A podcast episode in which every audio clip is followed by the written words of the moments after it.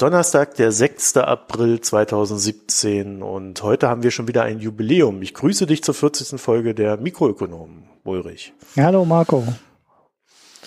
Ah, das geht hier Schlag auf Schlag mit unseren Jubiläen. ja, wenn wir aus jeder Zahl ein Jubiläum machen. wir feiern doch nur die Fünfer. ne, 42 auch. Ja, das hat aber spezielle Hintergründe. Genau. Naja, ich, ich lebe hier weiterhin auf meiner Baustelle so vor mich hin. Nächste Woche kommt jemand, äh, um den Balkon zu reparieren. Das, wie schon äh, kaputt? Gelernt, naja, wie ich gelernt habe, ist äh, das völlig normal bei einem äh, bei einem Neubau oder bei einer Kernsanierung, dass die dann die Balkone hinbauen und äh, dann so nach ein paar Wochen fangen die an, dann so Mini-Risse und ähnliches zu bekommen. Äh, und da werden sie erst stabil und dann muss man da nochmal so ein bisschen nacharbeiten. Aha. Sonst kracht das Ding runter. Aha. Ja, gut. Ja. So, Glaube ich dann so einfach lerne, mal so, ne? Ja, also so lerne ich gerade sehr viele Kleinigkeiten. Mhm. über, über Dinge, die ich eigentlich nie wissen wollte. Naja, ähm, was, was haben wir denn heute für schöne Themen? Du hast, du hast äh, das hier diesmal vollkommen in die Hand genommen. Und äh, ich habe irgendwie so am Rande mitbekommen, dass Tesla großartige Zahlen gebracht hat. Besonders die Auslieferungen sollen da ganz besonders großartig gewesen sein. Elon Musk quasi kurz vor God Mode oder irgendwie so. Ungefähr, ja. Äh, das schafft er ja. Ich meine, das muss man ihm ja lassen. Wenn er es was kann, ist es ähm, die Erfolge seiner Firma zu verkaufen ähm, auch wenn er es oft oder was heißt oft, aber manchmal nur schafft, indem er halt sehr clevere Vergleichswerte ähm, zieht. So, das hat er jetzt im ersten Quartal 2017 auch mal wieder gemacht ähm, und meldet, dass er zum ersten Mal mehr als 25.000 Teslas verkauft hat. Äh, was aber gar nicht so viel ist, weil es wir das Thema hier allererste Mal hatten. Ähm, Im dritten Quartal 2016 ähm, hat Tesla 24.500, irgendwie sowas um den Drehautos ähm, gebaut. Stagnation also. Ja, da hat er sie aber, ähm, die Vergleichszahl ist jetzt 24.500 Teslas gebaut ähm, und dieses Quartal 25.000 Teslas verkauft. Und im dritten Quartal hat er halt gesagt, ja, wir haben ganz viel gebaut, aber äh, wir konnten die nicht alle ausliefern. Gut, die Begründung war schon so ein bisschen komisch. Ähm, aber äh, so, so wahnsinnig viel mehr als im dritten Quartal äh, 2016 ist es jetzt auch nicht. Ähm, die Vergleichszahl, die aber überall in den Überschriften stand, war halt 69 Prozent plus. Und äh, das ist dann die Vergleichszahl zum ersten Quartal 2016. So, ähm, war wieder alles sehr clever gewählt. Ne? Also er zieht halt immer die Zahl, äh, die am besten erscheint. Und gut, das machen alle anderen Firmen auch. Nur äh, bei Tesla taucht es sehr häufig ähm, dann in den Überschriften auch auf und äh, ja, Rekordauslieferung 69 Prozent plus und so weiter. Und da waren halt in beiden, ähm, ja, es waren halt immer die besten Zahlen, die man nehmen konnte als Vergleich und just die tauchten auch in den Überschriften auf. Finde ich relativ faszinierend, wie Tesla ähm, noch so dieses äh, Mojo hat, äh, dass die Medien wirklich die guten Zahlen bringen und ähm, oftmals die Einordnung, ja, erst immer so zwei, drei Tage später dann noch so in etwas spezialisierteren Medien kommt, aber äh, na, in den großen Überschriften stehen halt immer die ganz tollen Zahlen, die die Investors Relations halt auch gerne in den Überschriften stehen haben möchte. Das ist ja sonderbar, vor allen Dingen in Deutschland, weil in Deutschland ist ja Tesla jetzt nicht unbedingt so das beliebteste Unternehmen in der Branche, oder? Ja, ähm, die nehmen uns doch die Arbeitsplätze weg. Ähm, wobei es in Deutschland doch eine ganze Menge Leute gibt, die auf die deutsche Automobilindustrie ein bisschen sauer sind, ähm, wegen Diesel, äh, wegen der Dieselaffäre und auch wegen des Verschlafens des Elektroautos. Ähm, mhm ist so meine Einschätzung. Aber du hast schon recht, eigentlich sollte, äh, sollten die deutschen Medien ähm, negativer über Tesla berichten, allein um hier die Arbeitsplätze der wunderbaren deutschen Automobilindustrie zu halten. Wobei Tesla ja schon äh, viele deutsche Zulieferer hat, ne? muss man fairerweise dazu sagen. Also ja, ja, und die, so schlimm ist es ja nicht. Genau, sie werden auch den Trend nicht alleine setzen. Ne? Also ähm, entweder setzt sich das Elektroauto durch, wonach es ja im Moment aussieht, und dann werden die deutschen Autohersteller halt auch mal mitziehen müssen. Da geht ja gar kein Weg dran vorbei. Ähm, das heißt, die Entscheidung trifft ja eh nicht Tesla, ob sich das Elektroauto durchsetzt oder nicht. Das äh, entscheidet sich an anderen Stellen. Ne? Also ob man doch einen sauberen Verbrenner hinkriegt oder ob sich vielleicht doch noch das Wasserstoffauto durchsetzt. Aber ansonsten werden die deutschen Hersteller in äh, paar Jahren halt auch ähm, vernünftige Elektroautos anbieten. Naja, ich habe jetzt letztens so eine Wasserstofftankstelle gesehen. Oh. Das ist, äh, das, das kannst du gar nicht beschreiben. Das ist ein, ein riesiger Container quasi. Also wirklich ein riesen Gebäude, wo dann ein Auto tanken kann. Oh, also, ja. Also es ist wirklich, es, es war wirklich enorm. Äh, und nebendran standen dann so diese Elektro-Tankstellen von Tesla, zehn Stück. Die haben äh, quasi den gleichen Platz eingenommen wie diese eine, wie diese eine Wasserstofftankstelle. Ja. Also habe ich mir dann auch gedacht, okay, also solange das so groß ist, äh, wird sich das nicht durchsetzen können. Ja, naja gut, da weiß ich jetzt auch nicht, wie weit äh, ähm, die Tankstelle vielleicht auch nur einfach oberirdisch aufgebaut war und äh, die Sachen, die bei einer normalen äh, Benzintankstelle unterirdisch sind, äh, dann einfach nur sichtbar waren.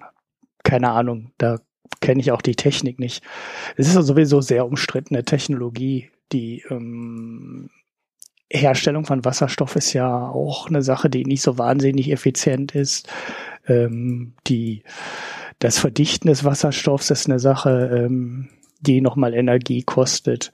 Das ähm, äh, Verbrennen in der Brennstoffzelle ist ja auch keine Geschichte, die einen Wirkungsgrad von 100 Prozent hat. Und wenn du das so über die gesamte Kette betrachtest, ist der Wirkungsgrad von Wasserstoff relativ ähm, schlecht.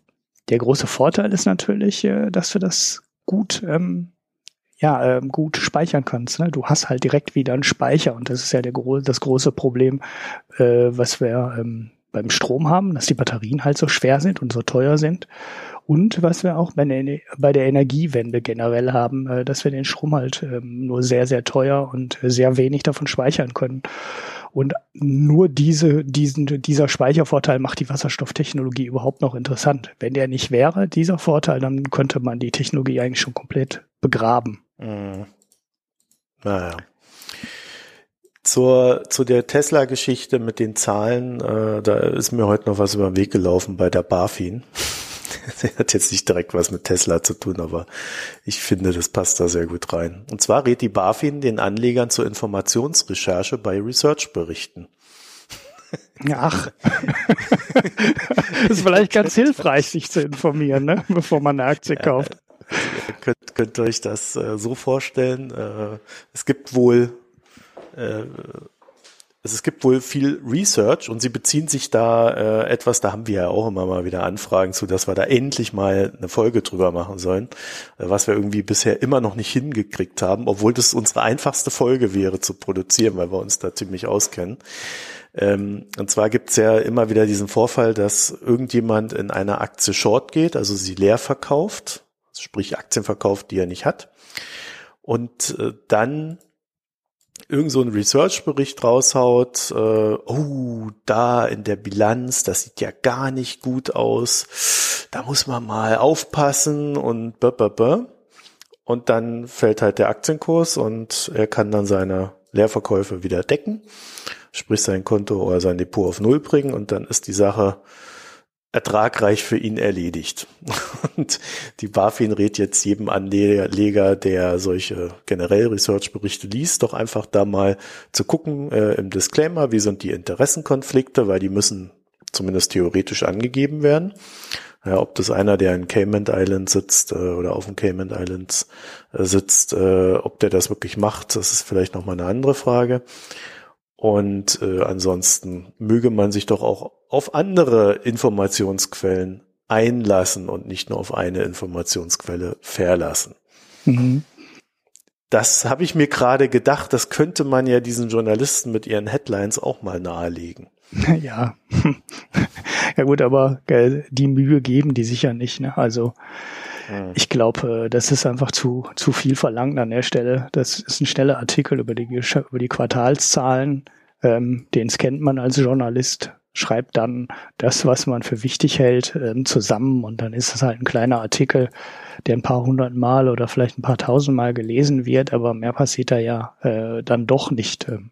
Und das ist ja, schon was glaub, anderes, als wenn du jetzt, ja, das kann auch sein. Manche schreiben die ja selber zusammen, manche ergänzen Agenturmeldungen. Aber so oft wie jetzt zum Beispiel diese 69 Prozent in den Überschriften an mir vorbeiflogen, so in der Twitter-Timeline, äh, war das wahrscheinlich wirklich äh, Reuters oder Bloomberg oder irgendjemand, der die 69 Prozent in die Überschrift genommen hat und zack, tauchte die dann halt auch überall wieder auf. Naja. Es funktioniert auf jeden Fall bei Tesla, ne? Das ist ja auch das Schöne, so Shortseller und die Analysen, die Geschichte funktioniert ja auch. Man hat ja manchmal das Gefühl, es gibt Leute, die gründen Analyseinstitute nur, um dann äh, einen schlechten Bericht rauszubringen und die Aktie vorher zu shorten.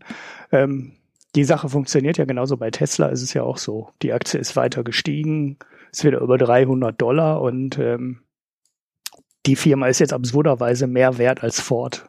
Und das ist natürlich schon äh, schon ziemlich heftig, ne? weil der 25. Wie viele Autos verkauft Ford? Ja, ein zigfaches. Ähm, ein zigfaches. Äh, 8 Millionen oder so? Ja, irgendwie sowas. Ähm, ich gucke es. Ich, irgendwie habe ich hier einen Artikel aufgemacht, aber just da steht die Zahl nicht drin. Ähm, doch, da ist sie. 6,7 Millionen Autos hat Ford im Jahr verkauft. 6,7 Millionen Autos im Jahr. Ähm, 2016 Tesla 25 im Quartal. Im Quartal. Ja. Das heißt, äh, die sind halt zigfach größer. Ne? Fakt, also Tesla will ja dieses Jahr noch äh, das dritte Modell rausbringen. Ähm, dann kommen sie produktionsmäßig ja noch höher. Aber äh, fürs erste Halbjahr planen sie 50.000. Das heißt, da ist jetzt im zweiten Quartal kein großer Anstieg mehr da. Und äh, wie viel das dann fürs Gesamtjahr ähm, bedeutet, weiß ich nicht, da habe ich nichts drüber gesehen. Vielleicht sagt Tesla auch einfach noch gar nichts dazu, weil sie die, ja, sie wissen halt aus der Erfahrung heraus, dass das Hochfahren äh, der Produktion ein ziemlich problematisches Ding ist. Und äh, die Prognosen, die sie früher gemacht haben, sind ja auch nie aufgegangen. Also Tesla hinkt eigentlich ähm, bis auf das dritte Quartal, glaube ich, 2016. Das war, glaube ich, das erste Quartal, wo sie mal mehr ähm, ausgeliefert haben, als in den Planungen stand. Und sonst sind sie eigentlich immer unter den Planungen. Nicht massiv, aber ähm, mhm. doch immer drunter. Und vielleicht geben sie gar nichts dazu raus und ein drittes Modell in die Produktion bringen, ist halt wirklich wieder aufwendig und das soll ja dann 500.000 mal irgendwann erreichen, die Jahresproduktion. Aber ähm, ich glaube, das Jahr dafür war dann 2018, bin mir gar nicht sicher. Für 2017, das schnell, ja. für das äh, Gesamtjahr kenne ich keinen. Gut, Tesla hat ja auch richtig eingekauft. Ne? Die haben einen Produktionschef von Audi geholt, der das Werk Ingolstadt, also die Produktion im Werk Ingolstadt geleitet hat. Oder war es, ja doch, Ingolstadt war es das Hauptwerk. Und äh, ja, die haben da schon konkret vor, das so hochzufahren. Aber ähm, naja, dass man da dann schon mal einen Monat oder zwei oder vielleicht auch ein Quartal hinterher hinken kann, würde die Börse Tesla wohl auch verzeihen. Also da denke ich, ähm, äh, wird es nicht sofort so richtig schlimme Probleme geben, aber ist natürlich trotzdem klug von Tesla, da die Erwartungen jetzt nicht äh, über konkrete Zahlen ähm, zu hoch zu schrauben. Mhm. Naja, Geld haben sie ja jetzt erstmal, ihre Kapitalerhöhung haben sie ja durchbekommen und äh, naja. Man ja, wird sehen. Der, den Rest werden die Autokredite regeln.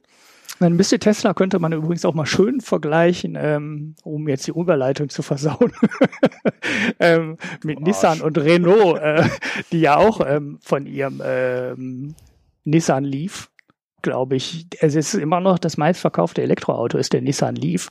Und wenn ich die Zahlen richtig im Kopf habe, haben die letztes Jahr auch 100.000 Stück davon verkauft. Ähm, aber äh, ich weiß nicht, wie hoch die Bewertung von Renault und Nissan zusammen ist. Das ist ja sehr schwierig auseinander zu klamüsern. Die sind zwar beide börsennotiert, ähm, aber mit so einer Überkreuzbeteiligung irgendwie. Ich weiß gar nicht, wie man da einfach eine Gesamtbewertung ausrechnet. Äh, aber ähm, naja, die sind wahrscheinlich irgendwo 15 oder 20 Milliarden wert, würde ich mal so schätzen, über den Daumen gepeilt. Ähm, die verkaufen genauso viel ähm, Autos wie Tesla. Und äh, Tesla alleine ist schon mehr wert als ähm, Renault und Nissan zusammen dann wahrscheinlich. Also die Bewertungsverhältnisse äh, da sind schon irre. Also Tesla ist irre teuer, aber hat halt ein irre gutes Image und äh, verspricht halt auch das größte Wachstum von allen. Ne? Und sie haben halt keine Altlasten. Im Gegensatz zu den anderen Automobilkonzernen. Bei Opel hat man es ja schön gesehen. Da hat ja auch GM zwei Milliarden äh, für Opel bezahlt oder eigentlich haben sie für Opel nur 1,3 Milliarden bezahlt, wenn ich die Zahl richtig im Kopf habe. Und dann kam noch was für die ähm, Banktochter von Opel drauf. Ähm, die äh, im Endeffekt hat ähm, General Motors für Opel aber überhaupt kein Geld erhalten, weil sie Pensionsaltlasten übernommen haben. Das, ähm, also ich nehme an, dass die einfach für alle äh, Leute, die heute nicht mehr bei Opel arbeiten, ähm, die Pensionsverpflichtung ähm, übernommen haben, die jetzt weiterhin von General Motors bezahlt werden und ähm, nicht ähm, von Peugeot Citroën. So und ja, das ist ja bei vielen äh, Anführungszeichen alten Firmen äh, das Problem, dass die irgendwelche Pensionsverpflichtungen hinten dran liegen haben, die so die Rentabilität nach hinten raus dann auch entsprechend belasten. Mhm. Also da, äh, das ist ja tatsächlich ein, einer der großen Faktoren, die du dann halt nicht hast, wenn du so ein junges Unternehmen hast, was sich gerade gegründet hat, was dann erst in Zukunft vielleicht sowas haben wird. Ja, ja, genau. Das ist wahrscheinlich auch einer, gut, auch einer der Faktoren, die die Unterschiede in der Bewertung erklärt. Also General Motors weiß ich ehrlich gesagt gar nicht mehr, ob die so wahnsinnig viel Altlasten haben. Die sind ja auch durch die oh, Die haben sich äh, durch diverse Tricks von einem Großteil ihrer Lasten in der Hinsicht äh, in der Vergangenheit befreit. Oder ja, sie sind ja auch pleite gegangen, ne? Also ich meine, die sind doch auch durch eine Insolvenz gegangen, ne? Oder war das nur Chrysler?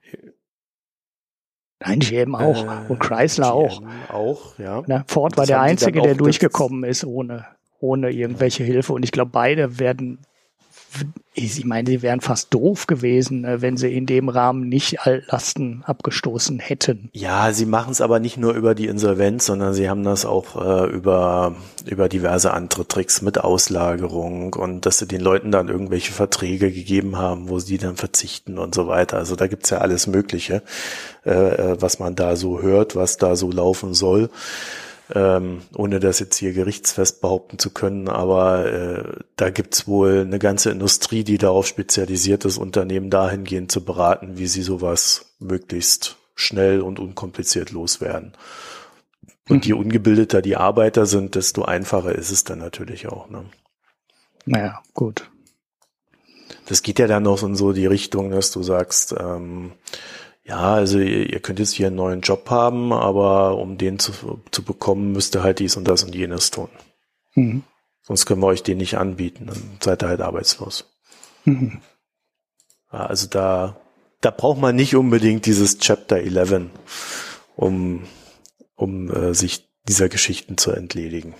Naja, aber diese Autofirmen, beziehungsweise die, ja, die dahinterstehenden Banken kommen ja nicht immer ganz glimpflich davon, sondern, sondern manchmal werden sie auch erwischt oder müssen was bezahlen. Und wir haben ja vor einiger Zeit hier dieses Thema Subprime-Autokredite ja. äh, mal aufgegriffen gehabt. Also so äh, Autokredite, die kurz vorm Exitus sind und äh, bei äh, Schuldnern liegen, die nicht unbedingt eine hohe Bonität haben.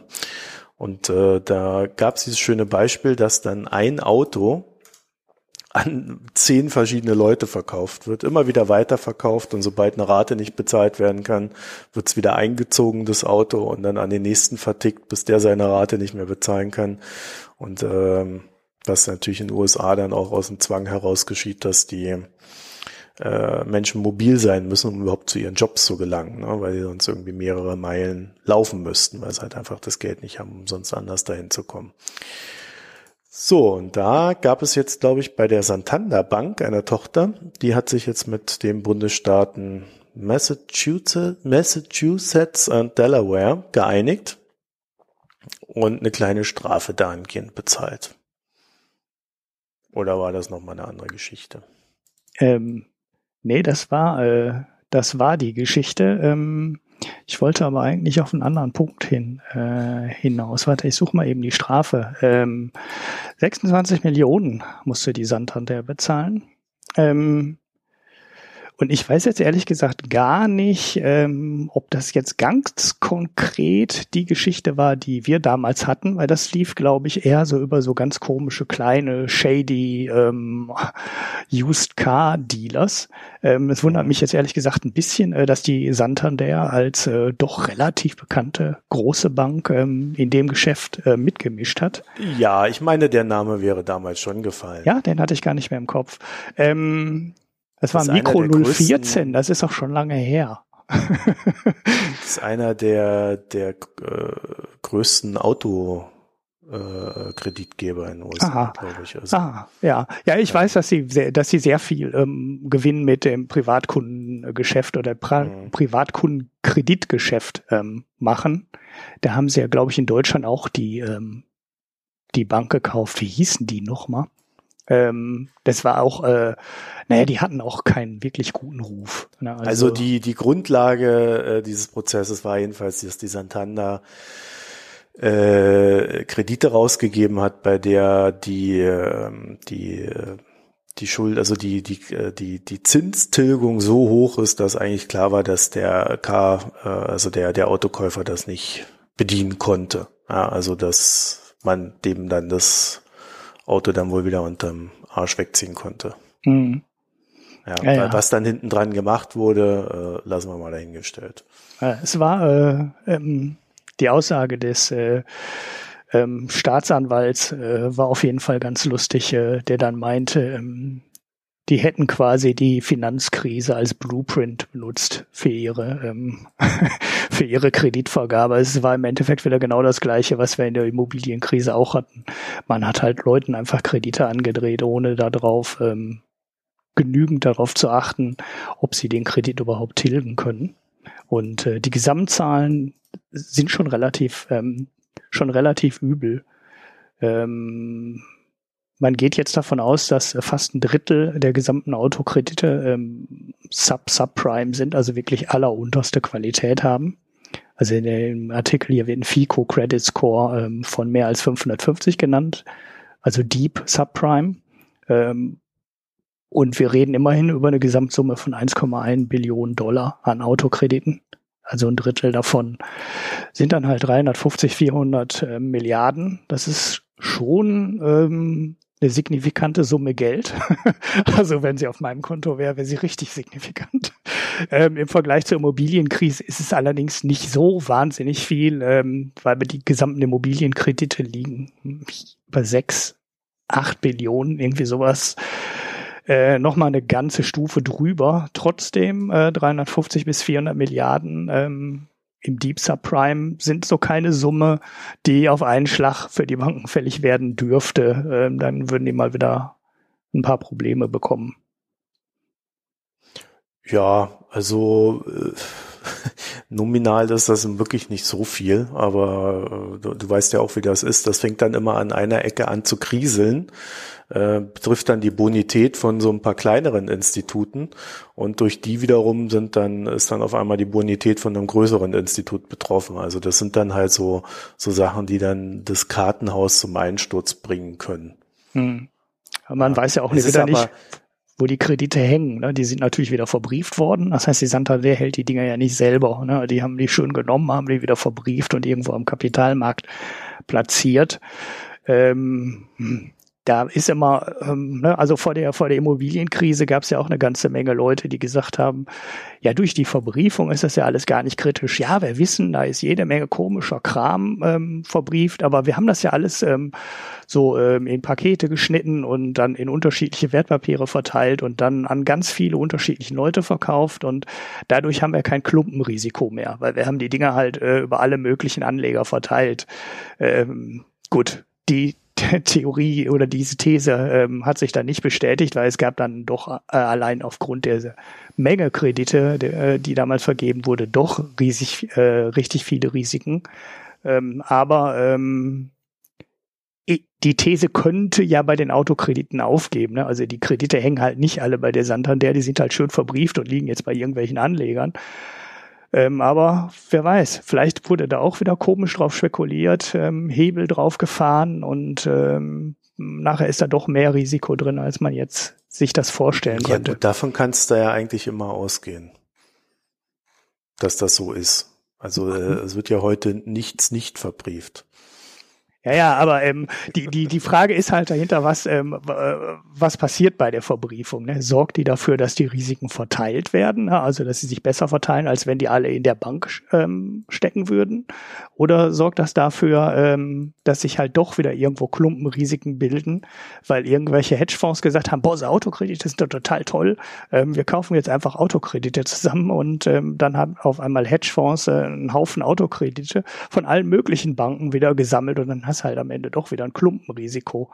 Ist halt, ähm, das weiß halt im Endeffekt keiner, wo die landen. Ich weiß auch nicht, ob sich da durch die große Krise irgendwas an der Transparenz geändert hat. Also ob man heute besser sagen könnte, ob sich irgendwo Klumpenrisiken bilden, ähm, als man das vor zehn Jahren konnte, oder ob das ähm, heute genauso ähm, intransparent ist äh, wie damals. Ja, es ist ja nicht in dem Sinne intransparent, dass man das nicht sagen könnte, weil man ja auch vor der Finanzkrise immer wusste, dass es so ist. Also du wusstest immer, wenn es dich interessiert hat, da gibt's Klumpenrisiken. Und mhm. die sind im Markt. Das ist, äh, das, das sind ja dann so Sachen, äh, dass halt jeder das tut, was gerade Geld bringt, weil er ja seine äh, Boni sichern möchte. Und äh, es, es wird ja nicht belohnt, Risiken einzugehen, außer du, äh, also das heißt gegen den Markt zu spekulieren, außer du spekulierst halt auf äh, den Crash. Mhm. So, und äh, von daher äh, ist es, kannst du ohne überhaupt groß darüber nachzudenken, eigentlich immer sagen, ja, es gibt ein Klumpenrisiko. Da gab es ja von Gerald Braunberger auch einen recht guten Artikel in der FAZ die Woche, äh, der äh, der das äh, anhand aktueller Studien auch mal aufgezeigt hat, äh, dass es eben gerade, also da ging es um, um Pensionsfonds und äh, in den Pensionsfonds ist es so, dass aufgrund äh, des Drucks äh, immer so die, Leistung zu bringen, halt eigentlich keiner außerhalb ähm, des, des aktuellen Geschehens agiert. Das heißt, alle rennen in die gleiche Richtung. Mhm. Dadurch entstehen Überbewertungen en masse und äh, dadurch entstehen auch Klumpenrisiken. Mhm. Naja, gut, das, das ist wahrscheinlich so, auch. Wenn die, so, ein, ja. so ein Kreditmarkt hier äh, für Autokredite, der über 1,1 Billionen Dollar ist, also der Gesamtmarkt, wenn da mal so ein Drittel rauskippt, dann kann man davon ausgehen, dass die Bonität der anderen auch sinkt. Mhm. So, und äh, dann, wenn die das dann noch gebündelt haben und du dann den Ausfall verschiedener Produkte hast, dann rennen halt wieder alle aus dem Markt, dann ist keine Liquidität da. Ja, und dann gehen die ganzen Verbriefungen den Bach runter. Und dann hast du ein größeres Problem. Mhm. Und Auto, wie auch Immobilien, sind halt immer ganz gute Objekte, um ein größeres Rad zu drehen, weil sie halt einen gewissen Grundwert haben. Ja, auch das billigste Auto äh, sind halt erstmal 1000 Dollar, ja, äh, was du da noch so rumvertickst. Mhm. Gut, da gibt's auch billigere, aber so in der Masse, ne? Und die äh, besseren, da geht's ja dann halt hoch, 40, 50, 60.000 Dollar ähm, oder halt im Luxusbereich noch, noch wesentlich höher. Aber du hast halt, du kriegst halt eine ordentliche Masse Geld zusammen. Deswegen drehen die da alle so ein Rad, weil sich's lohnt, mit äh, potenziell wenig Aufwand halt eben viel Kapital unterzubringen. Mhm. Ja. Aber wie gesagt, also das, das Klumpenrisiko hast du da, definitiv. Ja. Ja, mich wundert, dass diese These, dass sich das über die Verbriefung besser verteilt, das Risiko, ähm, dass sich davon quasi gar nichts äh, ähm, materialisiert hat am Ende, weil das, das war ja eine der großen Thesen hinter der ganzen Verbriefung, dass man halt dann jedes Risiko breit streuen kann und jedes Risiko breit gestreut wird. Und am Ende führte das dann nur dazu, dass die ganzen Immobilienkredite äh, bei deutschen Landesbanken hingen und ähm, ja, dann auf einmal das Risiko äh, ganz woanders lag, als es ursprünglich mal gelegen hatte. Aber ein Klumpenrisiko hat es halt immer noch, auch wenn es sich weit verteilt hatte. Ja gut, du kannst, äh, wenn du, wenn du sagst, also es liegt ja an der Art des Produkts, ne? Also wenn du so eine Streuung hast und sagst, ja, ich habe hier, ähm, was weiß ich, 80 Prozent AAA und äh, 10 Prozent Subprime, dann ist das wahrscheinlich etwas, wo du sagst, äh, wo, wo am Ende das Produkt über den langen Zeitraum selbst in der Krise überleben wird. Wenn du allerdings sagst, ich pack da 50 Prozent Subprime rein und 50 Prozent AAA, äh, dann ist es halt ein Produkt, was nicht unbedingt äh, dazu geneigt ist, eine Krise zu überleben. Mhm. Das heißt also, die, die, die Frage ist eher, wie, wie sich die Streuung verändert hat. Und hier gibt's ja den Spruch, äh, dass die Finanzkrise eher so die, die Blaupause war für, für, für diese, für das, was die Santander da macht. Und äh, von daher glaube ich jetzt nicht unbedingt, dass die Streuung sonderlich positiv ist. Also mhm. im Sinne von, das ist sicher. Ja. Weil da, die Rendite geht natürlich nach oben, wenn du mehr Subprime da reinpackst. Mhm. Ja, ja. Ähm, die Frage ist auch, ob sie die Dinger wieder so geschnitten haben, wie sie es damals gemacht haben in der Finanzkrise. Wie hießen die nochmal? CDOs, ne? Ähm, ja, da gab es mehrere. Ja, ja wo, wo man, wo man die ABS, so gestapelt hat, ne? Also wo, CDO. Ja. ja. genau, wo man die so geschnitten hat und gesagt hat, ähm, dass äh, die ersten Ausfälle gehen in die erste Tranche, die zwei, die, die ersten zehn Prozent Ausfälle gehen in die erste Tranche, was dann natürlich ein Hochrisikopapier war, ähm, was dann auch 30 oder 40 Prozent Zinsen teilweise abgeworfen hat. Und ähm, die, die zweiten ähm, 10% Ausfälle gehen dann in die zweite Tranche.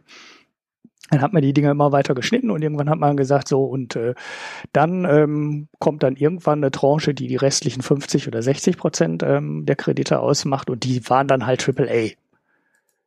Dann sind halt die, dann ist halt die erste Tranche verreckt, dann ist die zweite Tranche verreckt, die dritte und die vierte und auf einmal stellt sie sich als hoch. Das geht ja dann auch in die fünfte Tranche und äh, jetzt ist das AAA-Papier auf einmal doch gar kein AAA-Papier mehr, weil du so eine richtige Abwärtsspirale gekriegt hast und dann waren die Dinge auf einmal doch mit Risiko, wo vorher die Finanzmathematiker alle berechnet haben, nee, kann gar nicht. Die Ratingagenturen haben die Dinger mitgeschnitten und bewertet und äh, die Dicke der Scheiben ähm, festgelegt und naja gut, dann haben sie am Ende alle gedacht, äh, die oberste Tranche, also die beste, ähm, ist sicher und da können wir ein AAA draufschneiden und da stellte sich dann am Ende halt raus, das ist alles kein AAA. Und das ist ja das Schlimmste, was passieren kann, ne? wenn du irgendwelche ganz sicheren ha Sachen hast, ähm, die dann auch kaum mit Eigenkapital hinterlegt sind und die Anleger gekauft haben, die eigentlich ja, nicht risikobewusst sind und die auf einmal dann doch ein Risiko haben, weil das Gesetz dann halt sehr schnell diese Abwärtsspirale in Gang, weil die ja. Anleger auch sofort wieder aussteigen müssen ne? und, und so weiter und so fort. Ja, da musst du aber auch die, die Struktur der generell, des, der generellen Wirtschaftsstruktur in den USA äh, berücksichtigen. Weil die USA haben halt immer davon gelebt, äh, in, den, in den letzten Jahrzehnten, dass sie dass die Immobilienpreise gestiegen sind und die Leute den Konsum halt damit finanziert haben, dass ihr Haus, das sie hatten, mehr wert geworden ist und sie es mehr beleihen konnten. Mhm. Deswegen äh, ist selbst bei einem, bei einem AAA-Schuldner dann völlig klar gewesen, wenn die Immobilienpreise sinken, geht der sehr schnell von AAA auf A auf, oder äh, in den Subprime-Bereich rein. Mhm. Und wenn du, wenn du schon äh, beim beim Ursprung des äh, Zertifikats schon diese Problematik drin hast, dann kann, dann kannst du davon ausgehen, dass alles andere dahinter auch zusammenklappt. Deswegen habe ich diese Finanzmathematik nie verstanden, weil die halt die Grundstruktur des, äh, der Wirtschaft nicht berücksichtigt hat. Mhm. Das ja, ist so, so, eine theoretische Annahme eines solventen äh, Gläubigers, der nie ein Problem hat. Aber wenn der halt schon im Grunde darauf basiert, dass er, äh, dass er, dass seine Bonität aus Schulden kommt oder aus aus aus Hausverkäufen oder aus aus Hausbewertungen, ja dann äh, da kann das halt nicht funktionieren. Das ist eine Sache, die ist bei den Autos sicherlich anders. Mhm. Naja, wobei da, genau, beim Auto sinkt halt der Wert immer, ne, mit, mit der genau. Zeit genau. des Gebrauchs. Die Frage ist jetzt, ob das in den finanzmathematischen Modellen drin ist. Also würde mich jetzt sehr wundern, wenn es nicht drin wäre. Also so doof kann die Finanzbranche nicht sein, dass sowas nicht berücksichtigt ist, weil das haben die ja in den ganzen Versicherungsmodellen auch drin. Ne? Da gibt's ja immer die Restwerte, Versicherung und so, da kriegst du ja auch keinen Neupreis zurück, wenn ähm, dein Auto ähm, irgendwann, ne? Weil wenn du halt einen Unfall hast, äh, dann kriegst du ja auch immer nur den Restwert des Autos ausgezahlt. Und genauso wird es bei der Versich äh, beim Kredit ja, ja auch sein. Ne? Haben. Genau. Ja, das werden die drin haben, so wie sie halt bei den Häusern den steten Wertanstieg hatten, den sie da seit irgendwie 1900 Keks erlebt haben. Äh, die hatten ja, glaube ich, über 50 Jahre nur Wertanstieg bei Häusern. Mhm. Und äh, das haben die dann natürlich entsprechend damit reingerechnet, dass ja. das halt immer mehr wert wird. Im Durchschnitt im Jahr, was weiß ich, fünf Prozent oder so, jetzt mal geraten. Und ja. äh, das ist bei den Autos bestimmt nicht da drin. Also das, es gibt, glaube ich, keine Zahlen, die das hergeben würden. Das wäre dann rein fiktiv. Von daher ist die Situation sicherlich eine andere, aber wenn es in dem Bereich dann mal kracht, dann glaube ich, werden die Auswirkungen nicht so klein sein, wie man es auf den ersten Moment glaubt. Mhm. Aber es wäre sehr interessant zu beobachten, was Donald Trump dann tut, wenn ein paar Banken gerettet werden müssen. Oh ja, ja, ich glaube, äh, ich glaube auch, dass wir, naja, die Finanzkrise, die ist halt auch noch zu jung und noch zu stark im Gedächtnis, als äh, dass wir jetzt eine einfache Finanzkrise bekommen könnten. Also was halt passieren könnte, ist, dass sich halt sehr viele Sachen zusammenbrauen. Ne? Also nimm die Autokredite. Ähm, bei den Konsumentenkrediten sieht es, glaube ich, nicht so wahnsinnig ähm, schwierig aus, aber ähm, lass die Autokredite anfangen ähm, zu wackeln, dann wackeln ähm, zwangsläufig auch die normalen Konsumentenkredite dahinter auch, weil die gleichen Leute äh, den Kredit haben. Ähm, und dann ein Berg, äh, ein Riesenberg von Krediten ist, äh, sind halt die ganzen Student Loans, die ja auch schon richtig, äh, wo ja auch schon eine mhm. ganz schöne Summe zusammenkommt. Und wenn die alle drei zusammen anfangen zu wackeln, Ne? Lass die Arbeitslosigkeit steigen. Mal ganz doof. Ne? Dann sind die, dann finden die Student Loan, ähm, also die Leute, die einen Studienabschluss haben, auch nicht mehr so einfach eine Stelle. Dann wackeln die Student Loans. Ähm, dann steigt die Arbeitslosigkeit. Ähm, also die Leute, die halt heute diese komischen Autokredite haben, sind halt auch die äh, nicht regelmäßig einen gut bezahlten Job haben, sondern das sind halt die Leute, äh, ja, die halt in schlecht bezahlten und dann oft auch so Hire-and-Fire-Jobs drinstecken. Ähm, die fliegen auch als Erste. Und äh, ja, dann muss aber schon alles zusammenkommen, weil äh, so groß wie die Blase der ähm, Immobilienkredite äh, damals 2007, 2008 war, das haben wir im Einzelmarkt heute nicht mehr. Da müssen dann schon ein paar Kreditmärkte zusammenkommen. Aber wenn die alle zusammen ins Wackeln kommen, äh, dann wäre sowas nochmal vorstellbar. Aber ich gehe da eigentlich eher ehrlich gesagt eher nicht von aus, dass naja, wirklich alles gleichzeitig Woche, wackelt. Ne? Wir haben diese Woche die Nachricht ja reinbekommen, oder was heißt diese Woche? Wir wissen ja schon seit längerem, äh, dass Donald Trump plant, die Finanzmarktregulierung zu, zu lockern, und zwar erheblich. Mhm. Ja, so. Ähm, gleichzeitig gab es die Information, dass bei der FED momentan zwei von sieben Posten vakant sind. Das wurden von den Republikanern, äh, wurde das verhindert, dass Obama die besetzt. Und gleichzeitig hast du äh, mehrere Posten, äh, ich meine vier weitere, die ziemlich sicher in, den, in der nächsten Zeit dann auch neu besetzt werden müssen. Nächste Zeit heißt dann so nächstes Jahr ungefähr. Mhm. Yellen ist da kurz vorm Ende. Ähm, zum Beispiel Ihr Vizepräsident äh, hat bis 12.06.2018 Yellen, 3.2.2018. Dann haben wir Jerome Powell, 31.01.2028, der wird wohl noch eine Weile bleiben. Dann haben wir Lael Breinert, bestellt bis 31.01.2016, warum auch immer sie da noch ist. Ja, und äh, Momentan sind drei vakant, sehe ich hier. Also äh, ich, ich kann dir das nicht verlinken, weil das ist Paid Content, aber ich kann dir das noch geben. So kannst du es zumindest reinschreiben in die, in die, in die Show Notes. Mhm. Also äh, auch da wird Donald Trump in der Fed, und die Fed hat sich ja gegen Donald Trump gestellt bisher, äh, kann die Fed quasi in Absprache mit den anderen Republikanern neu besetzen und wird da sicherlich entsprechend äh, illustre Persönlichkeiten finden, die das tun werden. Und dann kann man sich halt auch fragen, äh, gut, so eine Finanzkrise braucht natürlich eine Weile, ehe sie sich äh, aufbaut und dann platzt. bei der letzten wäre so meine Vermutung, liegen so die Ursprünge, ja, so in den Clinton-Jahren. Also das wären dann so Anfang der 90er, Mitte der 90er. Also sagen wir 10, 15 Jahre. Und ich glaube nicht, dass wenn die Demokraten nach vier Jahren oder nach acht Jahren jetzt drankommen, dass sie das zurück, großartig zurückdrehen, was Trump da gemacht hat. So, das heißt also, äh, ab 2018 hast du eine Deregulierung, dann könnten wir so 2028, da bis 2035, so in dem Dreh, schon die nächste Finanzkrise haben. Mhm. Würde sogar einer historischen Konstanz entsprechen, dass äh, die Gesellschaften nach 20 bis 25 Jahren immer vergessen haben, dass die Finanzmarktregulierung ja ganz wichtig ist nach einer Krise.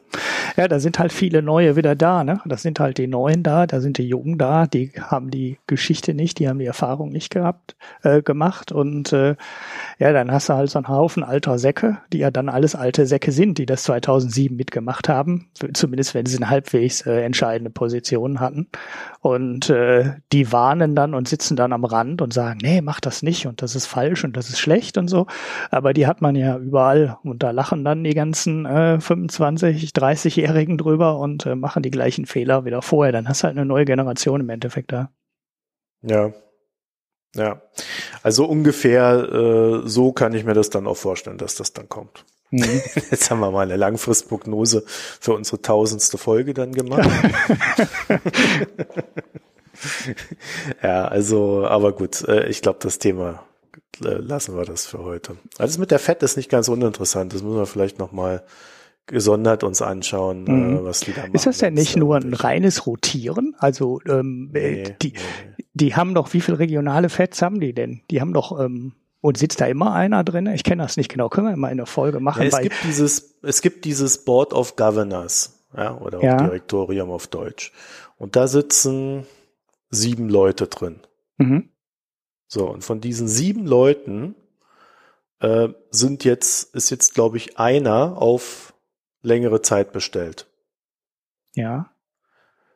Drei müssten, sind vakant und müssten ersetzt werden. Warum diese Frau, die bis 31.01.2016, vielleicht ist das auch ein Schreibfehler hier, ich weiß es nicht, äh, könnte auch 2018 sein, ähm, das muss ich mir nochmal gesondert angucken. Jedenfalls, die wäre dann, also äh, so, und, und Janet Yellen, äh, Yellen und äh, Stanley Fischer, Vizepräsident, da ist es normalerweise so, dass sie rein rechtlich vom Präsidenten und Vizepräsidentenposten in das Board hineingehen, mhm. also als Gouverneur. Aber faktisch war es bisher immer so, oder ist es eine Gepflogenheit, dass die das Board dann ganz verlassen. Mhm. So, das heißt, wenn du diese, diese Rotation hast, die sind halt alle auf so und so lange bestellt und dann sind sie weg oder äh, ähm, werden halt er, erneut benannt. So, das heißt, von diesen sieben Posten sind sechs neu zu besetzen. Mhm. Bis 2018, bis Mitte 2018. Und das können, und diese drei, die jetzt schon vakant sind, das können ja die Republikaner einfach jetzt schon machen. Und dann hast du halt in diesem Hauptboard von der, von der FED, es gibt natürlich noch die regionalen FEDs, aber das ist nochmal ein anderes Thema. Äh, da gibt's glaube ich, äh, vier wechselnde regionale FED-Präsidenten. Ja, ja, genau. Ja, ja, jetzt, jetzt, äh, das ist der Teil, den ich meinte. Deshalb war ich gerade so ein bisschen ja. verwirrt, weil die genau. ja auch da rotieren. Ne? Da gibt's ja so einen automatischen Rotationsmechanismus, der auch relativ komplex ist, weil es immer äh, ja immer, weil es ähm, ja nicht irgendwie reihum geht, sondern irgendwie. Ausschuss. Also das ist nicht die gesamte, ja, aber die machen doch die Zinspolitik, oder? Die machen äh, die Zinspolitik. Ja, die Zinspolitik, die, die wird, äh, ja, ich glaube, da agieren beide zusammen. Ja. Äh, also ich meine, das Direktorium hat natürlich den stärksten Einfluss auf die Zinsentscheidung, ne? auch wenn dann abgestimmt wird. Äh, und du hast diese vier wechselnden Fettpräsidenten im Offenmarktausschuss und äh, da gibt's ja noch irgendwie einen ähm, Präsidenten oder einen Vizepräsidenten des FOMC und der ist bis 2021 bestellt. Mhm. William okay. Dudley. Ja, also du so. meintest jetzt gerade das Board, wo die dann ersetzt werden, ne?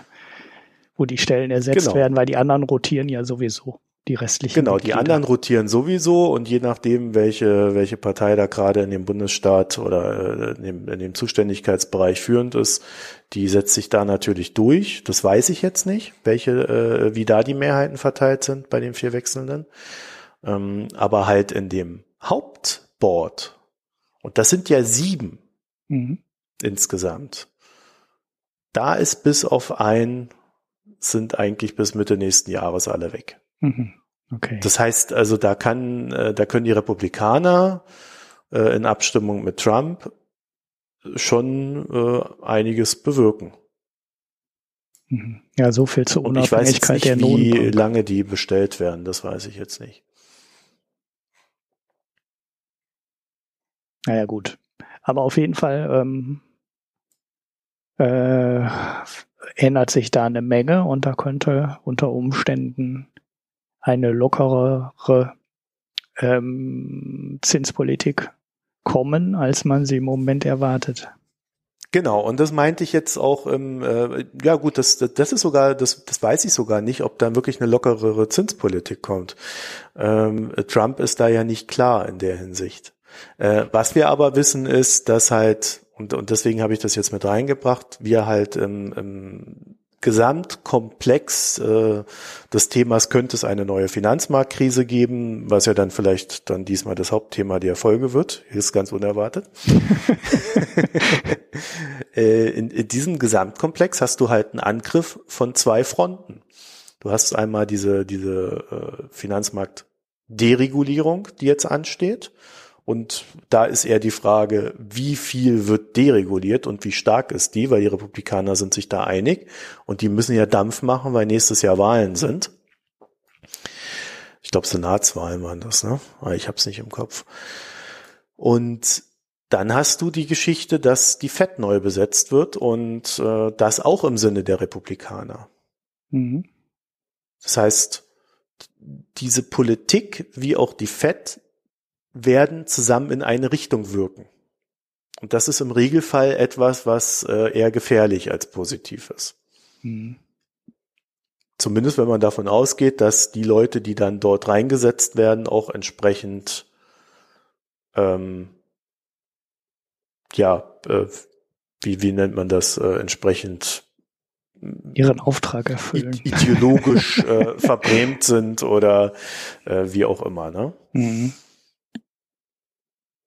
Ja, also so, so ist da ungefähr die Gefechtslage. Deswegen, ich halte es nicht unbedingt für das kleinste Thema. Ich denke schon, dass wir da äh, genau hinschauen müssen. Ich meine, tun können wir ja eh nichts. Und, und dass da gewisse Risiken äh, vorhanden sind.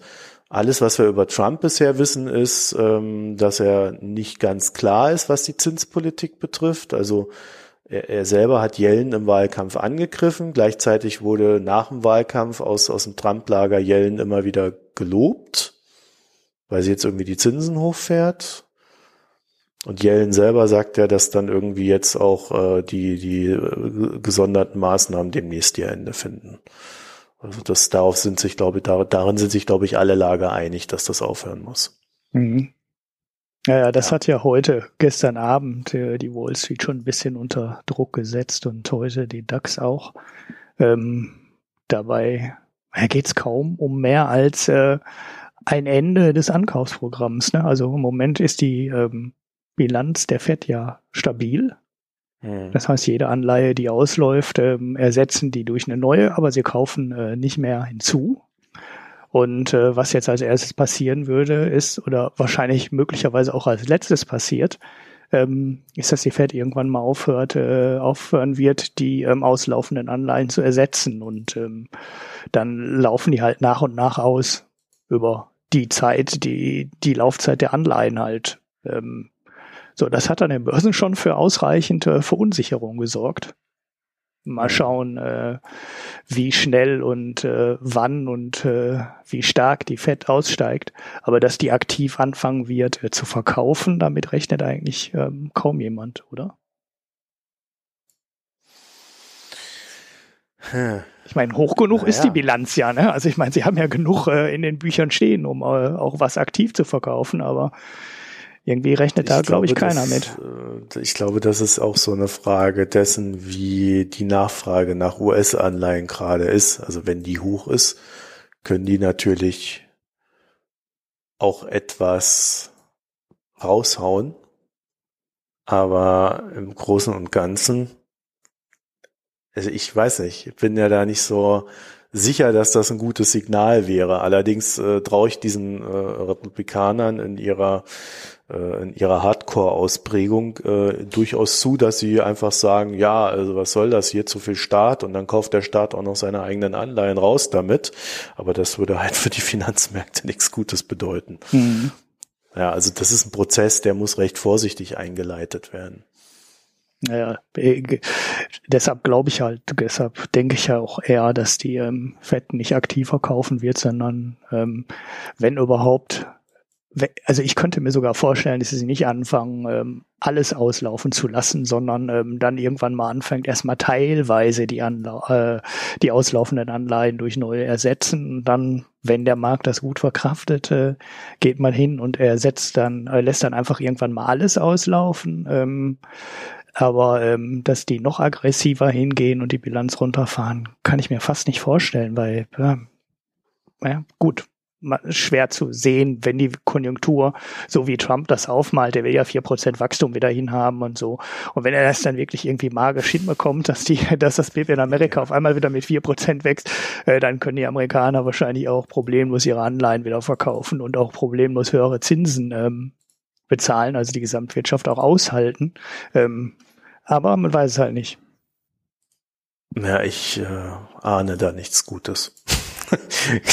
naja, passt jedenfalls dazu, dass der Schuldenberg äh, die Woche jetzt auf 215 Billionen Dollar gewachsen ist, der globale. Das ist ja, Stelle, oder? Das war die bescheuerte Nachricht der Woche.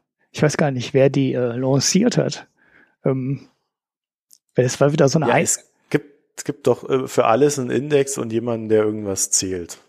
Genau. Also ich, äh, ich frage mich, wie die Nachricht in die ähm, in die Medien gekommen ist, äh, weil man da ist halt jemand hingegangen und hat einfach alle Staatsschulden oder waren es alle Schulden von allem? Ich habe mir das gar nicht so genau durchgelesen, ähm, zusammengerechnet und gesagt, der Schuldenberg, der wird immer höher. Ähm, außer in Deutschland, äh, da wird er niedriger. So. Institute for International Finance. Der mhm. weltweite Verband der Finanzbranche. Okay. Ähm, also das ist jetzt nicht unbedingt irgendein Heinz. Ja, ja gut, aber das ist ja jetzt, äh, also die ganze Berechnung dahinter ist ja totaler Murks, weil ähm, alles in der Wirtschaft hat halt immer zwei Seiten oder die Bilanz hat immer ähm, zwei Spalten. Ne? Es gibt halt immer ein Soll und ein Haben und äh, es gibt immer Vermögen und Schulden. Und äh, jede ähm, Anleihe, die ein Staat verkauft, liegt halt irgendwo anders in irgendeinem Depot und ist da ein Vermögen. Deshalb sagte der Anstieg ähm, der äh, Schulden erstmal gar nichts, weil äh, die sind halt auf der anderen Seite irgendwo und liegen da als Vermögen rum. Ähm, von daher ist es eine Zahl, die ja, ist doch schön. Der weltweite Vermögensberg ist auf 215 Billionen Dollar angewachsen. Ja, das finanziert halt, das, das formuliert aber so keiner, ne? Das ist ja das Bescheuerte. Da sagt halt keiner, äh, ja, der Vermögensberg ist gestiegen. Das war mein Tweet dann auch dazu. Was soll das immer? Also die eine Seite nur zu betrachten ohne die andere Seite ist halt totaler Murks. Naja, kennst du denn die Bonität dieses Vermögensberges? nee, die kenne ich natürlich auch nicht. Ja. Das wäre jetzt die interessante Frage. Naja. Ah, ja, ich, ich halte von diesen Zahlen auch nichts. Das ist halt äh, vor, vor allen Dingen, warum der internationale Finanzverband äh, der Verband der Finanzbranche das dann rausgibt, keine Ahnung. Die müssen, also das sind doch eigentlich gerade die, äh, die es wissen müssten. Und äh, sie haben das halt verbunden mit der Aussage, da die Zinsen weltweit eher nach oben gingen, sei dies ein wachsender Grund zur Sorge. Mhm. Ja, also der, wenn mein Vermögensberg mit höheren Zinsen äh, beglückt wird, ist das ja recht positiv. Ja, ja. Ähm, ja, äh, genau. Deshalb kann man, deshalb kann man mit der Zahl überhaupt nichts anfangen, weil das hat halt alles beides ähm, Auswirkungen und äh, was auf der einen Seite vielleicht schlecht sein mag, ist auf der anderen Seite oder kann halt auf der anderen Seite und ist eben auch oft auf der anderen Seite eine gute Nachricht. Das ist genauso wie mit der Inflation. Ähm, ne, die Inflation ist für dich als Sparer doof. Meine Enteignung ist das, ja. Genau. Für den Staat ist das aber super weil äh, seine Schulden werden weniger wert. Also ähm, man kann natürlich, wie Medien das immer so gerne machen, aus jeder Nachricht ähm, immer die negative Seite äh, raussuchen und dann da ähm, panikmachende Überschriften rausformulieren. Aber äh, ja, so einfach ist es halt oft nicht. Naja, über nichts kann man sich hier beschweren, ohne dass man beklugscheißert wird. ja, wir sind ja hier nicht die AfD, für die alles immer nur schlecht oh. ist. Schulden ja, sind schlecht. Ach, nee, lassen wir das. Dafür ist die CO2 gut, habe ich heute dafür, gelesen, weil da wachsen die Pflanzen für, schneller. für, für, für das Thema gibt's andere Podcasts. Oh Gott, oh Gott. Ja. ähm, gut, ich würde sagen, wir haben jetzt noch ein Thema oder, oder wir sind schon wieder bei einer Stunde. Was soll denn das? Das weiß ich auch nicht. Du wolltest eigentlich ein großes Thema machen. Ne? Ich glaube, das machen wir gar nicht mehr, ne? oder? Das, das war doch mein großes. Ah, das war dein großes, gut. Nee, wir haben hier jetzt halt noch diesen Schiller PE. Du meinst damit wahrscheinlich den Schiller PE Ratio von S&P 500 oder irgendwie sowas. Ja, das hätten wir, machen wir das jetzt noch? Nee, komm, wir wollten eine kurze passt Folge machen, oder? Ganz, passt aber ganz gut dazu. Ja ne? gut, dann machen wir mal so eine Aktienbörsenfolge heute. Ähm, wann machen wir das noch? Ähm, also es gibt ja den ähm, Robert heißt der, glaube ich, ne? Robert Schiller. Äh, mhm der damals äh, oder der zumindest zweimal schon ähm, relativ zeitig und äh, gut getimt ähm, vor großen Blasen gewarnt hat. Das war äh, der Dotcom-Boom, ähm, wo er äh, gewarnt hat und das zweite war die ähm, Immobilienblase, ähm, vor der er gewarnt hat. Und ähm, sein großes ähm, Verdienst ist, dass er sehr viel für die ähm, Finanzgeschichte ähm, gemacht hat. Also einer seiner Sachen, ähm, die ziemlich spannend ist, ist eine Rückberechnung ähm, von Aktienkursen und Gewinnen ähm, bis irgendwie ins äh, 19. Jahrhundert zurück. Also die, die Grafik, die er hier auf seiner Webseite drauf hat, die fängt irgendwann 1880 an. Und seitdem kann man ablesen, ähm, mit welchem Kursgewinnverhältnis der äh, Dow Jones oder was er auch dann immer als äh, Grundlage genommen hat. Ich glaube, den Dow Jones gibt's ja auch noch nicht so lange rückwirkend. Der ist ja, glaube ich, auch 1900, Anfang 1900 irgendwas ähm, erstmalig berechnet worden. Ähm, und darauf berechnet er halt zurück, ähm, wie die Aktien damals bewertet waren und rechnet dann gesamt das für den Gesamtmarkt aus und darüber ähm, wird auch noch irgendwie ein Durchschnitt gebildet. Das heißt, er geht nicht hin und äh, berechnet das mit äh, irgendwelchen Prognosen, also mit Gewinnprognosen, sondern er berechnet das mit den Gewinnen aus der Vergangenheit. Ja, ich weiß jetzt nicht, wie weit der Durchschnitt ist, den er rückwirkend bildet, aber ähm, der wird äh, dann auch zyklisch angepasst, also Cyclically Adjusted PA Ratio nennt sich das CAPE. Und ähm, damit äh, tingelt er gerade durch die Presse, ähm, gab ein paar Artikel dazu, denn dieser Wert steht jetzt bei knapp 29. Äh, höher war die Bewertung der Aktienmärkte nur ähm, kurz äh, Ende der 20er Jahre an dem berühmten großen ersten Crash. Äh, da war er knapp bei 30 und in der Dotcom-Blase war er sogar ähm, fast bei 45. Mhm. Ähm, um das mal einzuordnen, so das lang, der langfristige Durchschnitt liegt so ungefähr bei 15, würde ich jetzt mal so, so ablesen. Da steht sogar hier drunter auf dem 16,12 ähm, mhm.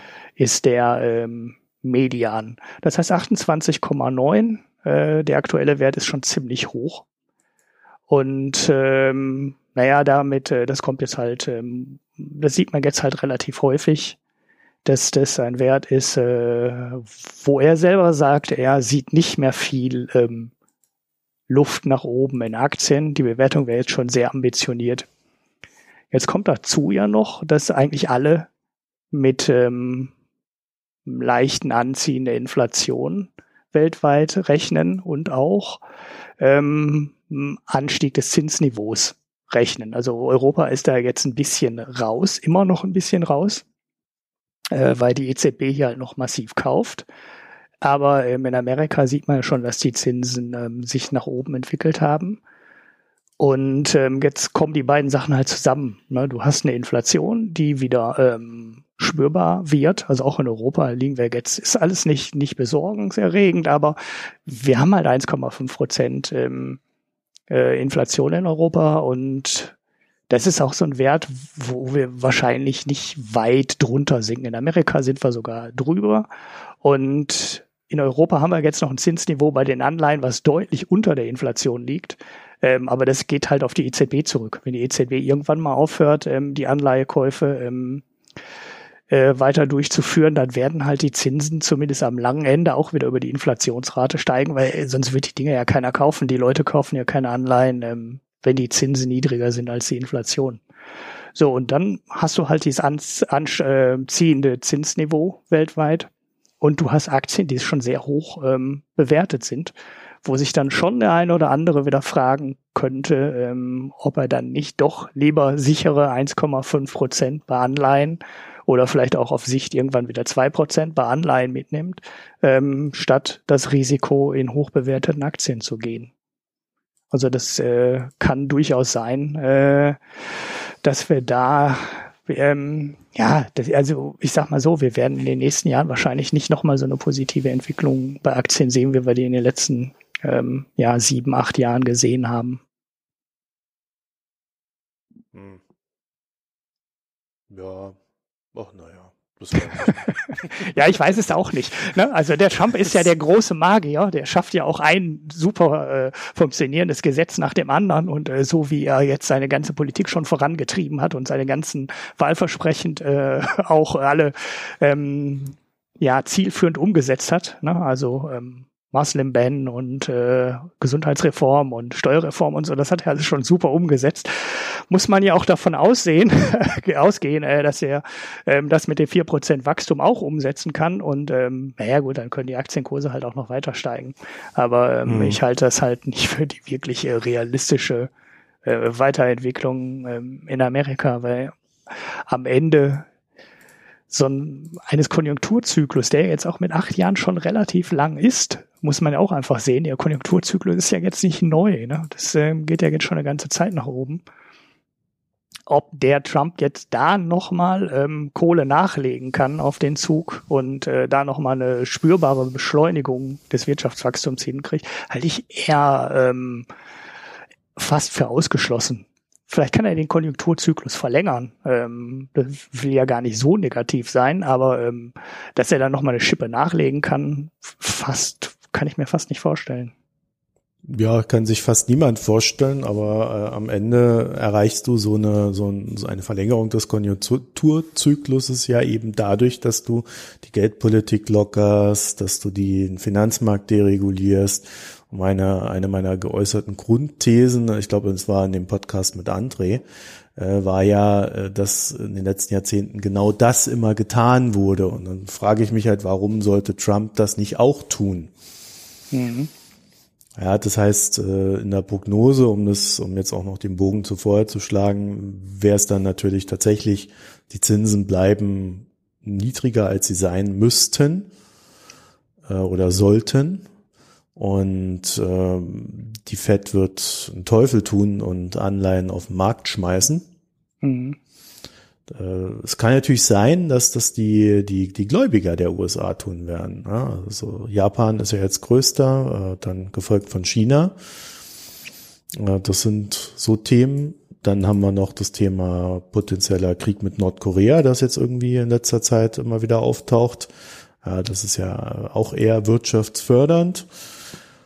Dann, ja, was haben wir noch?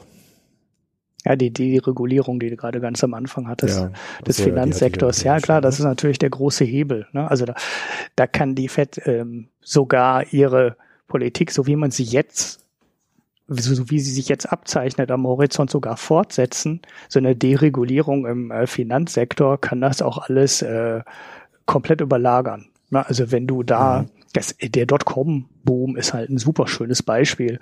Da hat ja auch die Fed eine ganze Zeit vorher ähm, spürbarer die Zinsen angezogen, als wir es jetzt eigentlich erwarten müssten.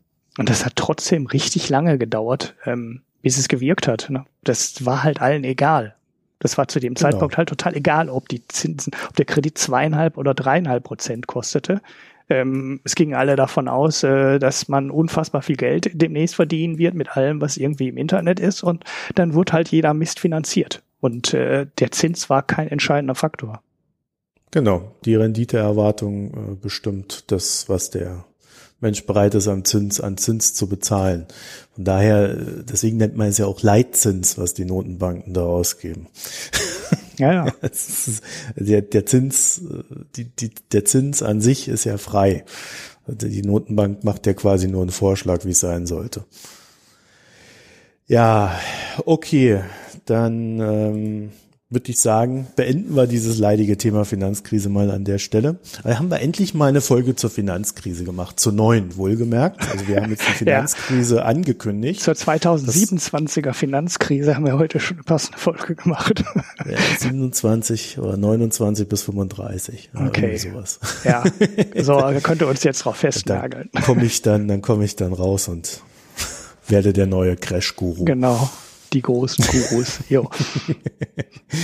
ja, naja. Äh, was, was haben wir Picks? Haben wir diese Woche Picks? Also ich habe ehrlich gesagt keine Picks. Ich komme gerade wieder zu nichts. Wo wir jetzt, äh, wenn wir die Folge schon mal ähm, zur Bankenderegulierung gemacht haben, ähm, empfehle ich, pick ich nochmal Planet Money ähm, Podcast. Und zwar die Folge 757, ähm, wo es um die Dodd-Frank ähm, Regulierung äh, geht, die ähm, ja Trump jetzt halt wieder abschaffen möchte oder schon abgeschafft hat. Ich habe da jetzt ehrlich gesagt gar nicht mehr so genau den Überblick, weil das Ding ist ein so komplexes äh, ähm, Gesetzes- und Vorschriftenwerk, dass man gar nicht genau weiß, äh, wie viel ähm, Trump da eigentlich unterschreiben muss. Also ich glaube, man muss einen halben Tag Unterschriften in die Kamera halten, ähm, bevor er das wieder komplett abgeschafft hat. Äh, ich weiß jetzt gar nicht genau, ob er es schon komplett abgeschafft hat oder nur Teile davon per Dekret ausgesetzt hat. Ich weiß auch gar nicht, wie viel davon greift. Ähm, auf jeden Fall hat er die Deregulierung ja eingeleitet äh, in der Bankenbranche und ähm, der Podcast beschreibt das noch ganz schön und äh, also die Folge. Ähm, der Podcast selber lohnt sich aber auch, weil die immer interessante, weil die immer interessante Folgen haben. Ähm, nimmt mal 513 The Economist, I Need a Date, die ist auch sehr witzig.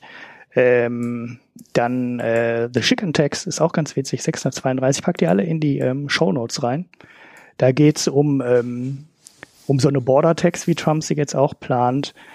Es gibt die Folge 577, The Kansas Experiment, wo ein Republikaner in Kansas hingegangen ist und die Steuern massiv reduziert hat und das übliche republikanische Muster, wir senken jetzt mal die Steuern und dann geht die Wirtschaft durch die Decke, Spiel gespielt hat und sich das in Kansas überhaupt nicht äh, erfüllt hat. Und äh, ja, das Ding kann man abonnieren. Das ist eh, wenn man in Amerika einen Wirtschaftspodcast hören will, ähm, den ersten, den man abonnieren wollte, sollte. Deshalb der mhm. zweite Pick dafür. Gut. Ich habe wie gesagt keine Picks. Ich brauche noch eine Weile, bis ich wieder picken kann. Ja, ja, ja, du bist ja Balkon am Renovieren. nicht ich. Ich, ja, ja. muss das zum Glück nicht machen. Ich habe damit nichts zu tun. Beauftragen. Ich, ich, muss immer nur, na nicht mal das, ich muss immer nur die Termine entgegennehmen, wann das alles gemacht wird. Und wenn ich Glück habe, darf ich noch was dazu sagen. Ähm, ich habe aber ein Bier getrunken. Oh, ja. Wenigstens das habe ich geschafft. Und zwar Helles Finne oder Finne Helles, ich weiß es nicht. Mhm. Da steht Fett Finne und drunter Helles. Also wahrscheinlich heißt es Finne Helles. Mhm. Also ein heller Finne. Ja. Ah, aus Münster. Ich google es gerade schon, ja. Ja, du bist ja wieder so schnell. Bio-Craft Bier aus dem Biomarkt. Zu mehr hat's nicht gereicht. Äh, das habe ich beim, beim Dance entdeckt. Als ich jetzt letzte Woche auf Reisen war, war das der einzige verfügbare. Und das ist ganz gut, erstaunlich. Das ist so, so richtig spritzig. Also das kann ich mir sehr gut als Sommerbier vorstellen. Ich weiß jetzt gar nicht, wie viele Umdrehungen das hatte. Das war, glaube ich, gar nicht so wenig. Aber ich habe äh, davon recht wenig gemerkt. 4,9. Na, dann war es doch normal. Ist doch, doch normal. Ja, dann hast du auch 4,9 ist ja normal. Aha, das kenne ich gar nicht. Finne. Schönes Glas.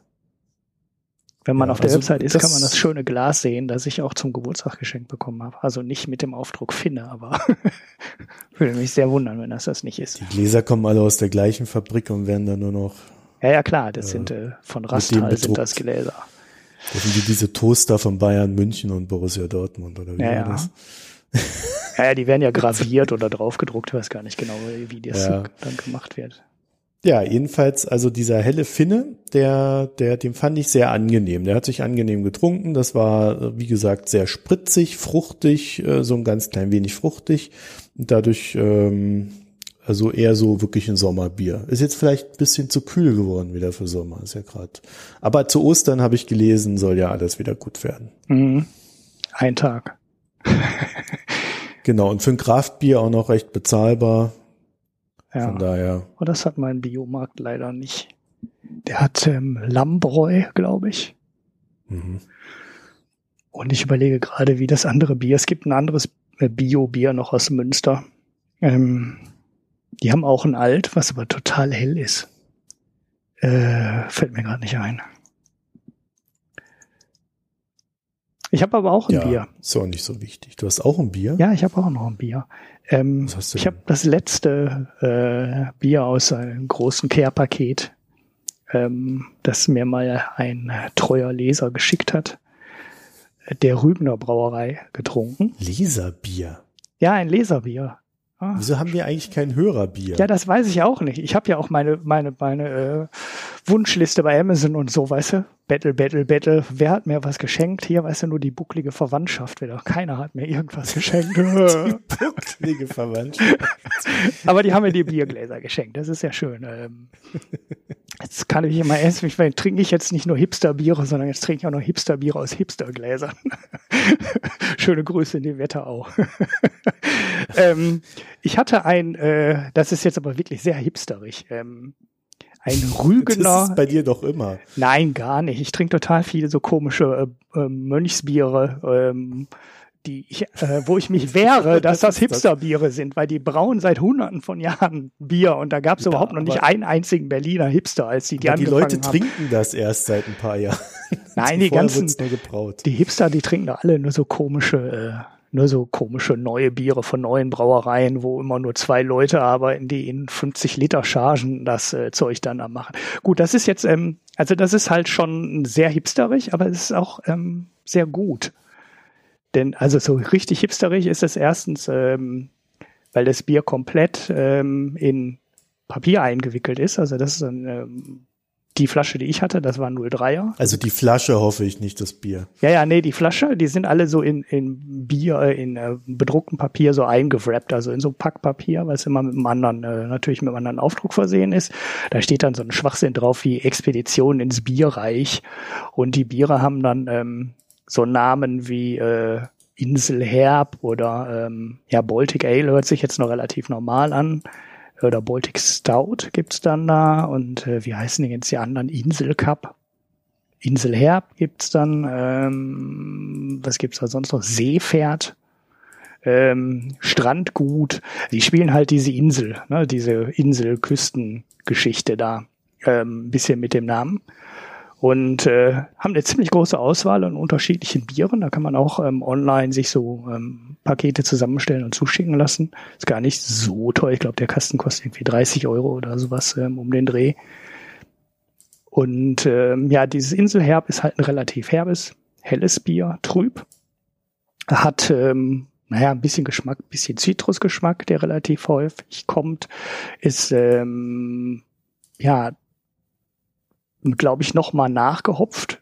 Zumindest schmeckt es so, als würden die nochmal Hopfen nachträglich reinwerfen. Ich glaube, da stand auch irgendwie sowas drauf auf der Flasche. Und äh, ja, hat halt dann ähm, diese Zitrusnote, die du halt bei den richtigen Hopfensorten ähm, oft bekommst, ist äh, jetzt nicht übermäßig herb, aber halt auch, äh, also ist jetzt kein äh, Pale, äh, kein India Pale Ale, was halt so richtig übel ähm, ähm, herb ist, sondern äh, man kann es noch sehr gut trinken. Ähm, sehr schönes Bier, ähm, trockenes, würde man jetzt beim Wein sagen. Und äh, das kann man auf jeden Fall mal. Und was daran halt ganz witzig ist, ähm, ist, dass wirklich diese Flaschengärung in der Kohlensäure bemerkbar macht. Also das ist halt nicht nur so eingewrappt, weil es ähm, ähm, naja, weil das halt so toll aussieht. Sicherlich ist das, wahrscheinlich ist das so der Hauptgrund, sondern man soll das Bier halt auch lagern und es soll halt kein Licht rankommen. Und deshalb ist es so eingewrappt und ähm, es ist, äh, es gärt halt in der Flasche noch. Ne? Also vor dem Abfüllen gibt man halt noch ein bisschen Traubenzucker zu oder Zucker. Und ähm, dann gärt es dann in der Flasche noch so ein bisschen nach, so wie man es bei Champagner auch macht. Und äh, die Kohlensäure dadurch wird dann feiner, ne? also prickeliger, wie soll man es sagen. Und äh, gerade bei dem Bier finde ich, das äh, passte das sehr gut. Also das Stout von denen hatte ich auch mal, das ähm, boah, das ging so. Also das würde ich mir nicht kaufen, weil es ist halt schon relativ ähm, ähm, ja, preislich schon ein bisschen fortgeschritten. Also zumindest hier bekommt man das nur in äh, 0,75 Flaschen, also in so richtig großen Flaschen. Äh, das würde ich mir da nicht kaufen, aber dieses Inselherb, ähm, das hat mir ganz gut geschmeckt. Mhm. Ja, weiß ich gar nicht, was ich dazu sagen soll. Du bist immer so mit so viel Leidenschaft dabei bei diesen Bieren. Das ist unglaublich. Ja. Deshalb habe ich die Rubrik ja auch hier eingeführt.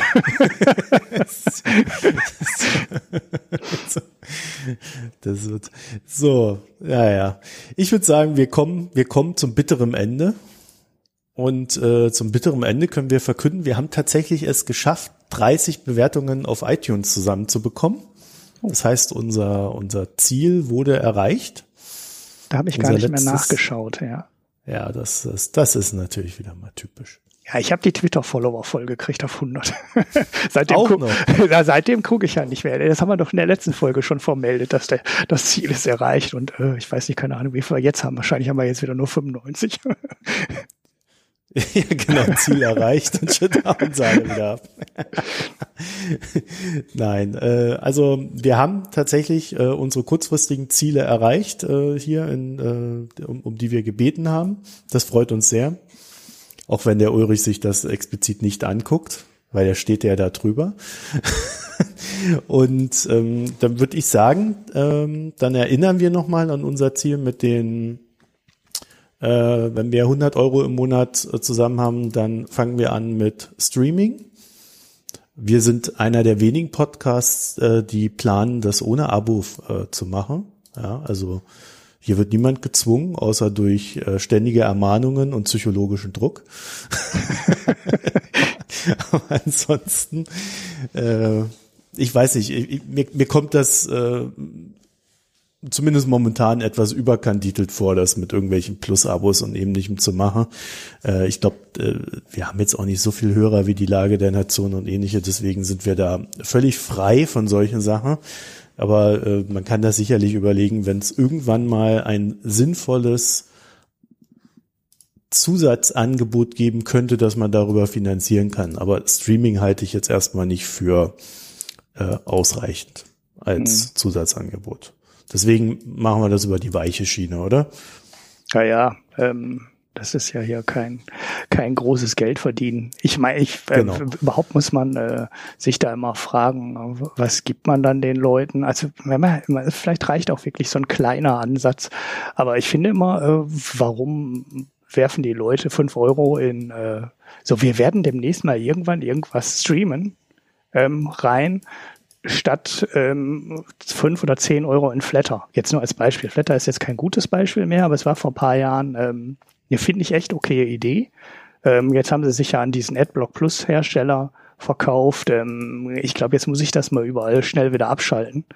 Unser Podcast ist ja auch darüber verlinkt, ne? Da kommt aber ähm, auch quasi nichts. wusste ich noch ne? gar nichts oder ich habe es wieder verdrängt. Nee, nee, das habe ich immer irgendwann hast. eingerichtet. Ich hab, das kannst du irgendwo im Podlove Player oder, oder Publisher oder so kannst du irgendwo, glaube ich, was einstellen und äh, die ähm, Player, die dann so ein Autoflatter machen, nachdem jemand eine Folge äh, gehört hat, ähm, die machen das dann automatisch. Das musst du nur einmal eintragen, wie deine Flatter-ID ist und dann kommt da was. Ich war da ja schon immer skeptisch, was Flatter betrifft. Ja, möchte ja, ich nur mal so anmerken. Ja, aber ist ja jetzt erst, ist ja jetzt erst evil geworden, richtig evil geworden seit gestern, weil da sind sie nämlich jetzt mit diesem AdBlock Plus Hersteller zusammengegangen.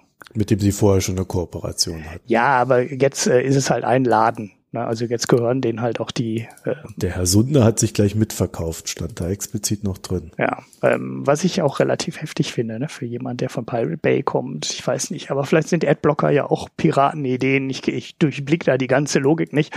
Aber die Firma ist, äh, ich finde. Ähm, nee, gegen Adblocker ist ja nichts einzuwenden, nur gegen Adblocker, die mit irgendwelchen Whitelists äh, versuchen, äh, Geld zu verdienen, indem sie dann äh, äh, quasi, ja, also muss man vorsichtig, vorsichtig sein, wie man es formuliert. Ähm, aber äh, in den Medien standen da ja schon äh, Worte wie Strafzoll oder Wegelagerer und ähnliches. Also mich, mich überzeugt dieses Geschäftskonzept auch nicht. Und äh, wenn wir schon mal drüber sprechen, möchte ich ähm, doch darauf hinweisen, dass man, wenn man wirklich Adblock Plus benutzt, man sich doch auch die Mühe machen kann, äh, in den entsprechenden Browser-App-Archiven äh, nach Alternativen zu suchen. Da gibt es nämlich, glaube ich, Adblock Edge nennt sich das oder ähnliches, ne, wo man einfach nur die Funktion von Adblock hat, nicht mhm. aber äh, diesen ganzen Zusatzmist. Und ich persönlich äh, nutze uBlock. Mhm. Ich weiß gar nicht, was ja, ich also benutze. Es gibt Alternativen dazu. uBlock ist ziemlich cool, weil man auch einzelne Elemente auf einer Internetseite blocken kann. Und ich nutze das zum Beispiel auch dafür, bei Twitter diese Anzeige von äh, wie viele Leute folgen dir und so Mist auszublenden. Mhm. Weil das macht einen ganz kirre, wenn man dann ständig, oh, jetzt hat einem wieder einer entfolgt und zieht. Mhm. Ja, das sehe ich ja alles gar nicht, weil ich ja nur über Tweet ähm, Bot da reingehe. Ja. ja, ich nutze halt diese, ich nutze am meisten diese, diese Web-Oberfläche von Twitter. Deswegen naja, jedenfalls äh, verstehe ich nicht, warum Menschen dann unbedingt solche komische Software nutzen, äh, weil mit wenig Aufwand könnte man da halt auch was Gescheites nehmen, was jetzt nicht so marktinvasiv ist. Ich finde aber an, an für sich Adblogger völlig legitim. Also äh, man wird ja mit so einem Dreck zugeschüttet, wenn man auf Zeitungsseiten ist und dann noch die Mailware-Problematik hinzu. Finde ich alles gut, dass das äh, weggemacht wird. Hm. Ich, ich habe überhaupt keinen Adblocker installiert, sehe ich gerade hier. Den habe ich ausgeschaltet. Ich habe nur Flashblock. Das reicht wahrscheinlich schon, um das, um das äh, Netz. Äh, ähm, aber ich kriege diese Nachricht mit dem Adblocker auch. Sie haben einen Adblocker bei Bild, kriege ich den. Hm. Ja, wahrscheinlich wegen diesem Flash. Flashblock, ne? Reicht wahrscheinlich schon aus, um Großteil der Werbung zu töten. Auch interessant. Ja. Naja, gut. Äh, äh wie, wie, wie sind wir jetzt da drauf gekommen? Ja, die Leute mögen uns doch bitte alle freiwillig etwas Geld spenden. Ja, ja, unsere unsere Wunschlisten bei Amazon äh, leer kaufen. ähm, ich habe da immer so penetrant 100 Bücher drin, die nicht weniger werden. ja. Äh, Genau. Nee, ich nutze die ja tatsächlich als, als eigene Wunschliste, weil äh, ich glaube, ich habe zweimal oder so jetzt was drüber geschenkt bekommen. Und äh, ich, ich nutze es hauptsächlich so als, als mein eigenes, äh, was ich mir demnächst an Büchern alles kaufen möchte, Management-Ding. Und dafür, weil dafür taugen die ja ganz gut. Und dann kannst du ja mal gucken äh, mit den mit den Drittanbietern, ob du da einen guten Preis für ein Buch kriegst oder ob du es dir dann tatsächlich irgendwann mal neu kaufst. Mhm.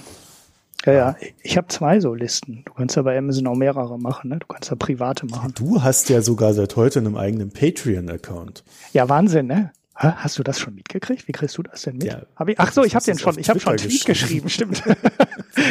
ja, äh, weil, weil ich will ja auch weg von diesem komischen Flatter. Das wird ja immer äh, shadier. Also das wird ja immer schlimmer, was die da treiben. Und äh, da kommt auch immer weniger drüber. Und deshalb habe ich mir heute ja. mal so einen Patreon-Account kurz zusammengeklickt und so einen Steady-Account. Und äh, ja, irgendwann mache ich das Flatter dann halt mal komplett zu. Äh, weil, naja, das Wenn wird du wahrscheinlich. 10 Euro im Monat kriegst, schreibst du auch wieder einen Artikel im Monat. Ja, ich habe irgendwas da eingetragen, irgendwelche Stufen. Na, drei war auf einmal Ende. Oder war das bei Steady? Ich habe es schon wieder komplett durcheinander geschmissen. Ähm, da war auf einmal Ende. Da wollte ich einen Oligarchen-Account machen und, ne, und weiß ich nicht was. ähm, aber ich habe es erstmal nur zusammengeklickt. Falls, man, kann, man kann da hinzufügen bei Steady. Ja. Naja. Also äh, ja, ja komm, kommen wir zum Ausgangsthema zurück. wir lassen, wir lassen das äh, völlig frei, äh, dem, überlassen das dem Markt, den Zuhörern. Und äh, wenn wir irgendwann das Gefühl haben, wir, wir, wir, wir verdienen nicht genug, dann äh, werden wir Zwangsmaßnahmen ergreifen müssen.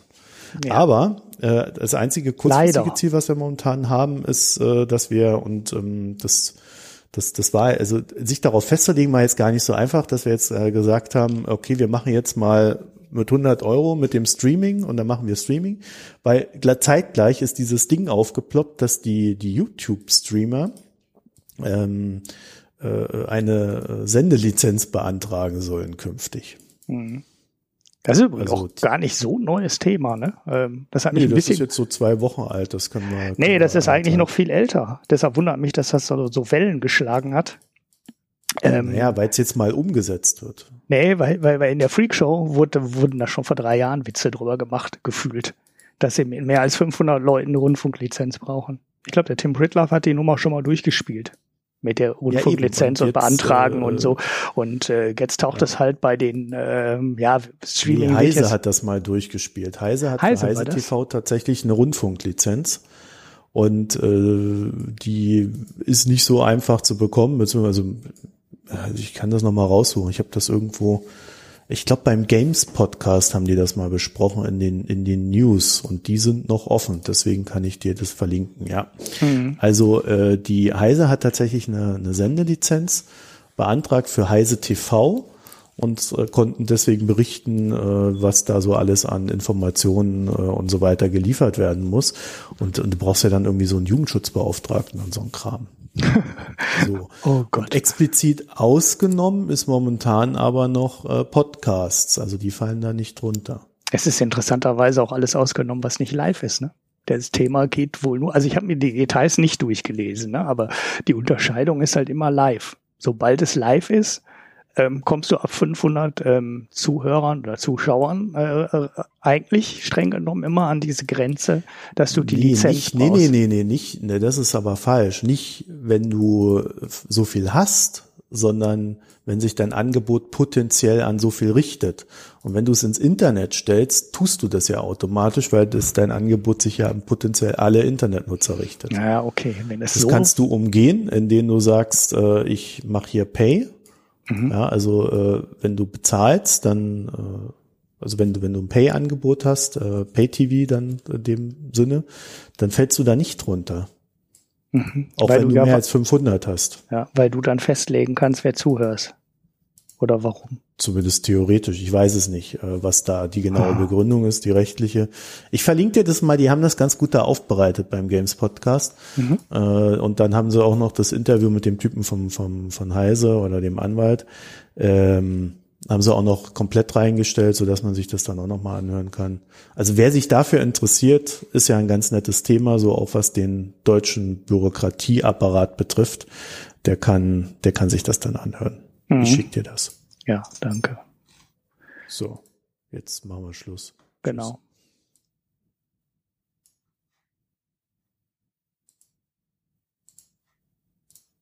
Wolltest du auch noch mal Tschüss sagen? Ach, hast du schon Tschüss gesagt? Ja, ja dann sage ich jetzt auch noch mal ähm, Tschüss. Muss ich dann schneiden. Nee, du kannst es auch so drinstehen lassen als versteckte Botschaft. Hidden Track. Lode, lode, lode, lode.